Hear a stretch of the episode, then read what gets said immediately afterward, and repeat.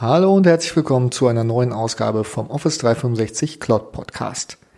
Heute geht es in dieser Episode um das Thema Private Channels in Teams. Ich höre das von vielen Kunden und auch in den Foren und äh, Social Media, dass das Thema sehr willkommen ist. Es war auch eines der höchst gerankten User Voice Themen aber es gibt auch noch offene Fragen und die möchte ich in, diesem, in dieser Episode gerne für dich klären.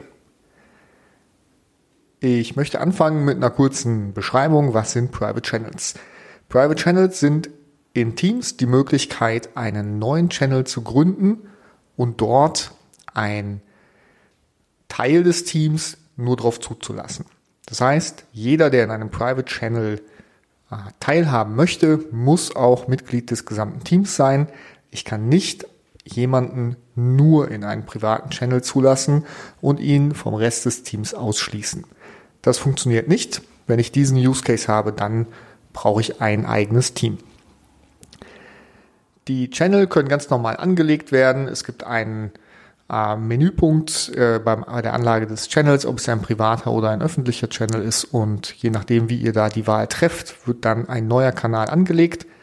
Der Kanal ist für alle, die Mitglied des privaten Kanals sind, sichtbar. Das heißt, du hast das kleine Schlosssymbol daneben und in diesem Bereich haben dann nur die Mitglieder Zugriff, die dort ähm, ja, vom Owner des privaten Kanals hinzugefügt wurden.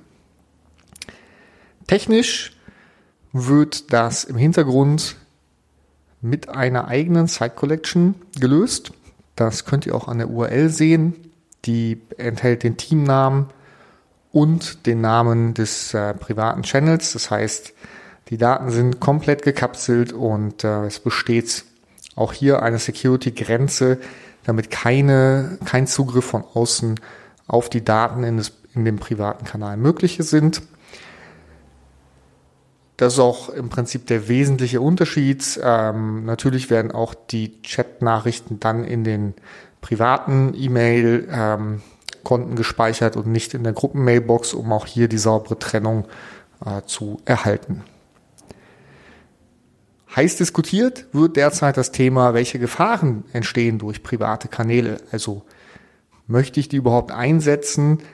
Und da private Kanäle auch von Mitgliedern eröffnet werden können, ohne die Owner des Teams einzu, äh, einzuladen, ist natürlich auch die Governance-Frage wichtig. Wie kann ich Owner eines Teams sein und weiß nicht, was in den privaten Kanälen los ist? Das sind Fragen, die in eurer Teams oder in deiner Teams Governance geklärt werden müssen. Also das Unternehmen muss sich überlegen, welche Regeln möchte ich einführen für den Umgang mit privaten Kanälen es besteht die Möglichkeit, private Kanäle ganz auszuschalten. Es besteht die Möglichkeit, es für die Allgemeinheit auszuschalten, aber gewissen Mitgliedern das Recht doch einzuräumen, zum Beispiel nach einem Training. Und auch der Team-Owner kann in den Einstellungen eines Teams ähm, vorsehen, ob private Kanäle in seinem Team eingeschaltet werden oder nicht. Dazu kommt, und die Gefahr wird immer wieder aufgebracht, dass ich sehe nicht, was in meinem Team los ist, weil ich, wenn ich nicht Teammitglied äh, dieses Kanals bin, den ja nicht in meinem Menü sehe. Das stimmt. Die Kanäle werden nicht angezeigt, auch nicht für den Owner. Nichtsdestotrotz gibt es die Möglichkeit, über die äh, über das Management des Teams, also auch in Teams, sich dort alle Kanäle anzeigen zu lassen und dort sieht der Owner eines Teams auch die Kanäle, die privat sind, in denen er nicht zugelassen wurde. Das heißt, schon in Teams hat jeder Owner die Möglichkeit, sich hier einen Überblick zu verschaffen und ja, kann dann darauf reagieren, wie er mit diesem privaten Kanal, in dem er nicht Mitglied ist, umgehen möchte.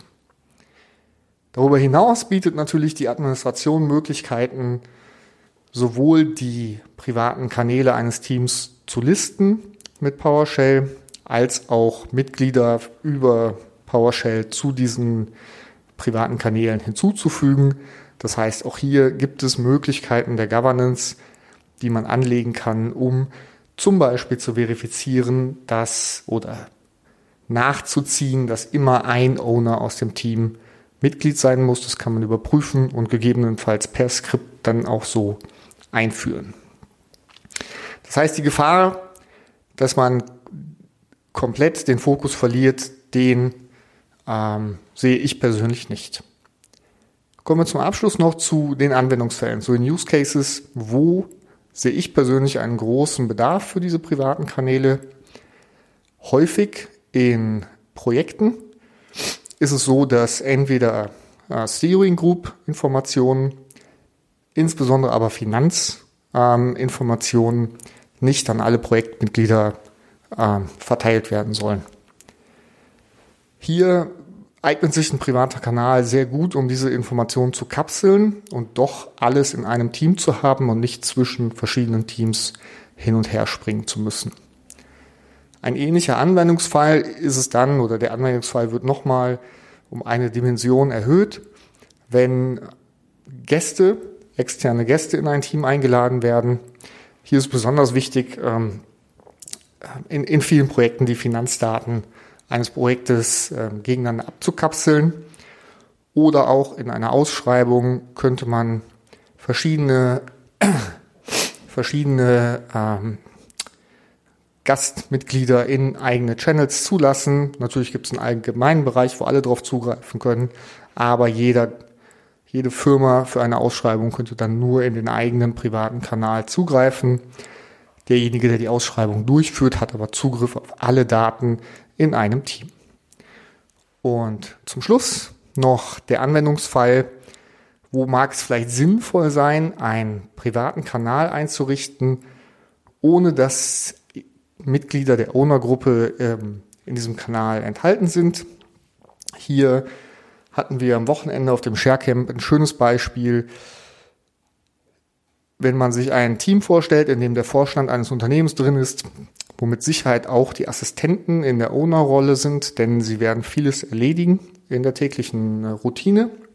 Aber für spezielle Themen, wo auch die Assistenten keinen Zugriff drauf haben sollen, gibt es dann einen privaten Kanal, wo nur der Vorstand enthalten ist, ohne die Assistentin. Und ja, dann ergibt sich auch dafür ein Anwendungsfall, der dir weiterhelfen soll, mit privaten Kanälen weiter umzugehen. Ich freue mich auf dein Feedback, ich freue mich auf äh, neue Themen, die ihr gerne bei mir hören wollt und bis zum nächsten Mal, euer Oliver.